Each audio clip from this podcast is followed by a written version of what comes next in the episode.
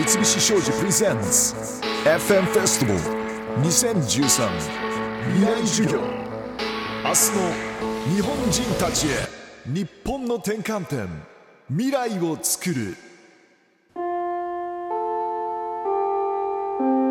未来授業 Second Lecture. 講師安藤忠雄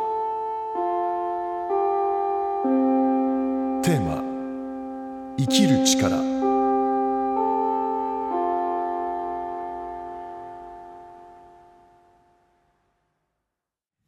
こんにちは。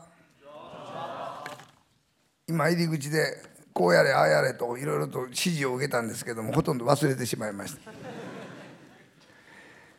まああの若い人ばっかりであの今日はいいなと思います。いつも講演会してると大体まあ60歳前後の人ばっかりなんで話が未来に向けて話をしても未来のない人に話するのは大変 大変なもんですから今日はいいなと思ってますので、まあ、しっかりやりたいと思います。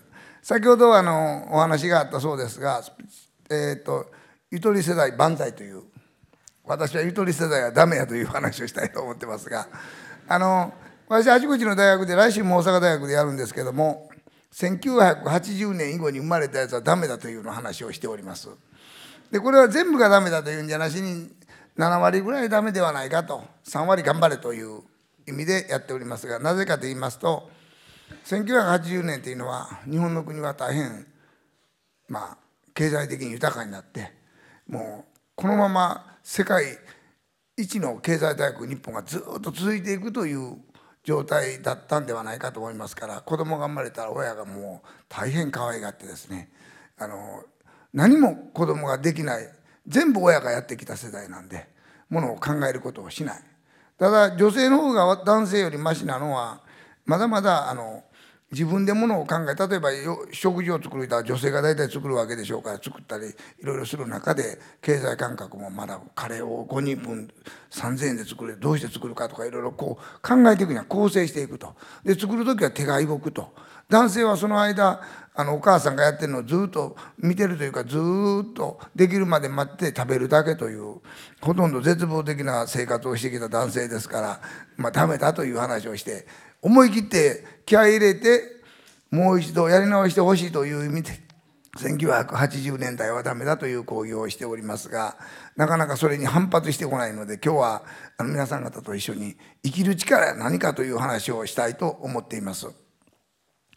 まあ、の聞いていますと、まあ、の事務局から聞いてみますとすごい優秀な人たちばっかりで優秀な学校が多いとか優秀な学生が多いとかという話なんですけどもあの実はあの私あの建築の専門をやっております。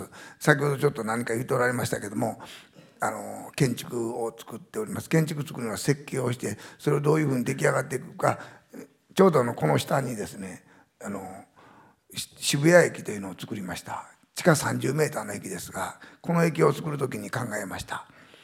地下30メーターの駅ってロンドンパリニューヨークどこでもあるんですけどこの駅はですね地下30メーターまで穴が開いててドライエリアから風が入ってきます。で鉄道が流れてくるのでその流れてくる鉄道の流れてくる風と上から降りてくる風で冷房をすると。だからカーボンゼロの駅を作りましてまあこれは世界中で大変珍しいんですね。カーボンゼロと。だからもう冷房しないんですか暖房はいりませんからね。地下ですから。そういう営業を作ったり。あと2121デザインサイトっていうのはミッドタウンにありますが。三宅一生さんの美術館を作ったり。同潤会。表参道の同潤会作ったりするのを設計をして完了している仕事をしているのが私の仕事なんですけれども。今日はそのことを抜きに生きる力というのを考えてみたいと思ってます。私はあのそういう建築の設計しながらですねあの実はあの大学の教育受けてないんです。でまた建築の専門教育も受けてないんです。どうして建築家になったんやとこう言われるんですけどもやっぱり自分これから皆さん方自分の道は自分で考えていかないかんという時代になってまして私は家が貧しかったというのもありますもちろん学力も低かったというのもありますが大学の教育行けなかったんでちょうど20代1718の時に近所の人にまあ建築家になりたいという話をしました。そしたら近所の人たちが安藤さんの子供もついにかわいそうなことになったなと頭おかしになったよと言われましたんで絶対になれないと言われたんで皆さんが一つだけ覚えておいて意地でも言うたことはやり遂げると。これ生きる力ですね。でその時思いました。意地でもやってやると。なみんな言いましたよ。な言うとるだけやと。もうその相手にせん方がいいと言われましたけども今あのちょっと写真を見ますとですね数学の先生が私に猛烈に教えます。同時にまたこれはあの大工さん私の家はあの木造の平屋建てだったら2階建てに改造するんですね。その時大工さんが来ます。中学校2年生15歳の時で皆さん方残念ながらもう15歳超えてると思うんですけども15歳という年齢は非常に大事なんですね。中学校2年生。その時私は数学の先生と大工さんに出会います。その時感覚的に大工の仕事面白いなと。昼飯食わんと働くんですから。同時に数学の先生が猛烈に勉強を教えます。でうまくいかなかったらパーッと飛んできてですね往復ビンタです今やったら暴力業者ね。バンバーンと。で我々「ありがとうございました。次は間違いません」言うとったんですよね。今は時代が違いますからダメなんでしょうけども。数学の先生とあのいわゆる大工さん見て私は建築の設計面白いと思いました。しかし大学行けない。専門学校行けるお金がない。どうすんねということを考えて思いましたけども私はですねこの誇りある私あの皆さん方大体東東京ですか皆？東京以外の人おります？例えば岡山とか。どこですか？どこ？ん？京都。あとはどっかいます？どこですか？山形。であちこちあの地方都市もいっぱいあるわけですけども私は大阪という地方都市に生まれましたので大阪っていうのに誇りを持ちます。大阪いいぞと思いました。何がいいかと言いますと御堂筋というものすごい立派な道があるんですがあれを作った先祖がいたと私はこの大阪に誇りを持ちます。そして同時に建築勉強してないからどないして勉強せないかなと思ったんですけどもそこで考えます。皆さん方これから勉強するの自分なりの方法を考えないかん人もいるしポンと昔はあの一流大学でで大企業に入ったらずっとまあ、55歳から60歳までずっと行くんですけども今はそういう時代になしにこれから自分の力でいかないかで私はどういう方法を考えたかと言いますとまず日本一周の旅行をします。20代の初めに。日本を見たいと。よくあのこの頃よくあの英語できなかったらいかんと言いますよね。世界見なければいけないだけどやっぱ日本人は日本勉強せないかんと。私は思うんです。この間もテレビ見てましたらマレーシアでお母さん3歳と5歳の子供を連れてマレーシアで住んでいると。でお父さんは日本で働いてると。どうしてですかとインタビューが聞いたら英語を勉強せないかんからマレーシアで英語を勉強してそんな勉強する間に日本語を勉強した方がいいんじゃないかと私は思いました。またもう一つだいぶ前に見たテレビですけどもその子供の家は1歳3歳の子供やったと思うんですけどもその家は家の中では英語しか勉強あの喋らないという家でしてかわいそうに子供が3歳の子供がリンゴを見て子供がアップル言うとんですね。みんなアップル言ってもうアップルみたいな顔してましたよ。もうほとんど終わりですね。アップルない前にリンゴ言えと。で私はやっぱまず日本語を勉強せないかんと思うんです。まず日本人は日本語を勉強する。でアジアを勉強するヨーロッパ勉強でここで私は日本中を歩きます。ひたすらこういうふうにして。日本中をこう歩いまあこれ四国ですけどね。これ広島に行って広島で初めて平和記念堂丹下健三という人が作った設計したものです。これを見て戦争というのを考えます。ものを見て考えないかんわけです何か見てあ安藤さん見てあのあかんなとか考えないかんわけです私これを見てあ戦争というのを考えます。また高山の民家を見て日本人の生活を考えます。みんな一つのいろりに囲んで生活してたんだなと生活が今は違うなと考えたり。で私はあの建築の勉強してる前から原点を作ろうと思いまして二十歳の22歳の時に東大寺っていうところがあるんですが東大寺の何代も東大寺で知ってるでしょ皆さん方。東大寺の南大門は鎌倉時代にできたもんですが後ろの東大寺だいぶでもその時できた。それは後で消失するんですけどこれは鎌倉時代できたままです。この壮大なスケールのものをあの時代に手作りで作った人たちがいたいのでこの日本人ってどうしても小さいも小さいものとこう繊細なものってこの壮大なものを作ったのと考えまして感動します。でこっちはあの利休の大安というのはこれは二条なんですけども二条に大きな宇宙を作ったやつがいるというのを感動します。で私仕事がうまくいかなかったら時々よくうまくいかないわけですからうまくいかなかったら原点に帰ります。20代でよし建築家になるぞと思った時のことを勉強しに帰ります。であの頃元気あったのに今はちょっと妥協しとるなと。また頑張ってそこで行くわけですけれどもそういう原点を皆さん方作らないかんと思うんで私はその原点を2つ持ちます。また今度は日本に就したんだからこうもう次は24歳の時にシベリア鉄道に乗ってヨーロッパに行きます。この時初めて私は水平線と地平線見ます地球が一つだということを考えました。ここまで来た時に考えました。マルセイユで来た時に。もうここまで来たんだから一人ですからね。まあ都内かなるだろうってアフリカへ行きます。ずっと。でアフリカからインド洋行ってインド回って10ヶ月で帰ってきます。人間って意外とこの船に乗ってこういうのに乗ってギリシャのパルテノンってこれ誰も知ってると思いますが京都大学の建築学科に行ったのが建築家を目指すならばパルテノンだけは見なければならない。まだ行きます。全然分かりませんでした。どこどこがいいねと。でまあそれから本読むわけですね。ちょっとずつ分かっていくわけです。分からないこと恥ずかしいことはないんですよね。で私は勉強してなかったら分からない。知識がないのはまずいなと思いました。やっぱりこれは知識いりますね。でこれを見てそれからあのインド洋を渡る時に坊主が乗ってました。まあこれはケンブリッジとかオックスフォードとかいろいろ大学出た人が乗り合わせたわけですね。8人。坊主が「お前ら暇やろう」と。赤道直下で座禅させられます。でね赤道直下で50度なんですよ。大体こういうふうに座禅をしてると大体2時間ぐらいで1人ずつパタパタパタと倒れていきます。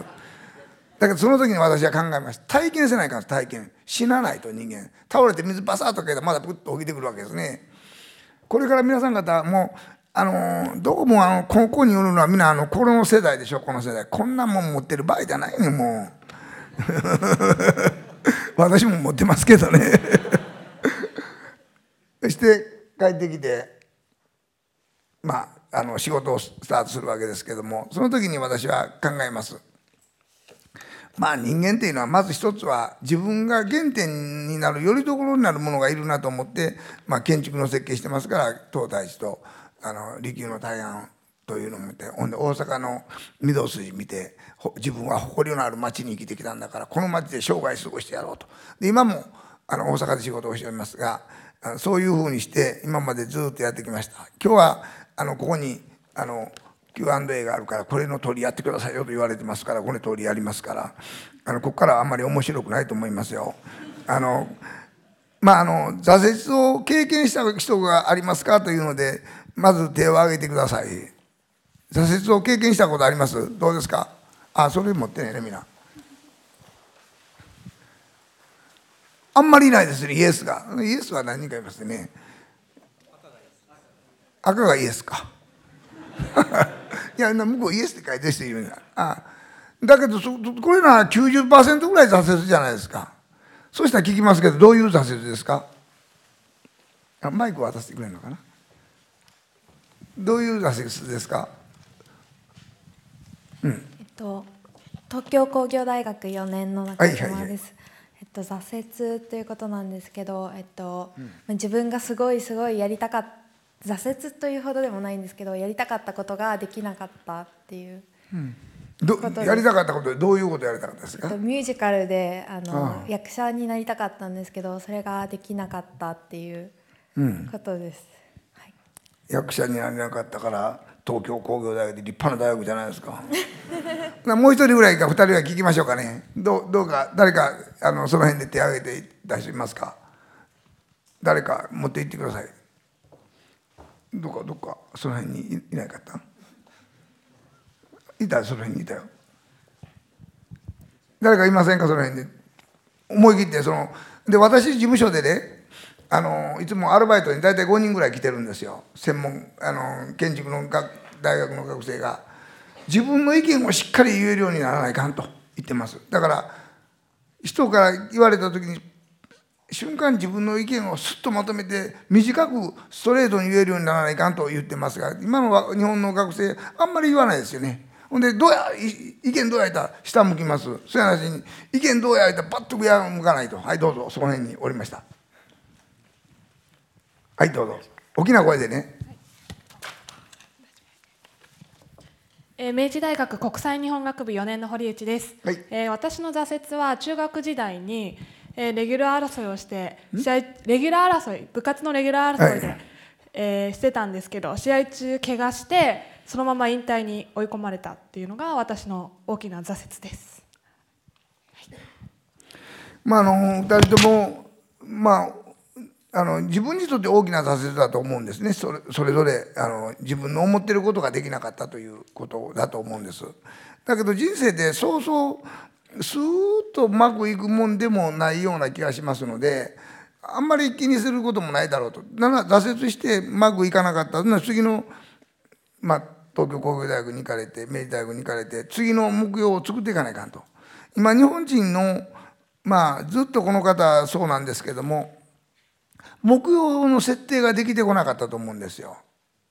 目標の設定じゃビジョンと自分の仕事を覚えていくワークを徹底的に自分の仕事を学んでいくで自分の仕事にまあ命をかけてまあ全、まあ、能力をかけるそしてビジョンを持つというのは日本の学生で割とビジョンをあまり持たなかったんですねそれが1980年の以後は結構豊かに育ったからまあビジョンがなかったもなんとかなるでなんとかなるでというのでやってきましたけども考えてみますとですね、まあ、日本人外国だんだん行かなくなったというんですよ留学生がどんどん減っていくっていうんですがそれはちょっと私はデータは知らないんですけどもあんまり前よりは行かなくなったと。もうそろそろねアジアは一つなんですからどんどんどんどん出ていかないかんと思うんです。そういう意味でこれからアジアでもいいともう日本、まあ、捨ててというのか日本捨てて外国で働きたいという人います？一つ今ください、はい、外国で働きたいはい。お美穂さんいるやん。すごいですね。70%ぐらいはやっぱり外国で働きたいと。どうですか？どこの国であったりどういう仕事をしたいとか日本人の良さをどういうふうに発信したいとかあるでしょう？えっと東,、うん、ああえっと、東京理科大学理工学部の1年の伊藤と申します、はい、えっと、まだ1年なんでそんなどうしてもとかいうことはないんですけども将来事務所に入って、まあ、あ建築事務所に入って、はい、でそっちの仕事とかを受けてどっかアジアとかあんまりまだ都市化されてないようなところで、うん、ちょっと働きたいと思っています。都市化されてないところ、はい、田舎で働きたいと、あの私の事務所の仕事大阪にあるんです、はい、で東京に少し仕事があります。で北海道にもあります。が私の事務所の収入の80%外国なんですよ。収入が。だから今30人いるんです。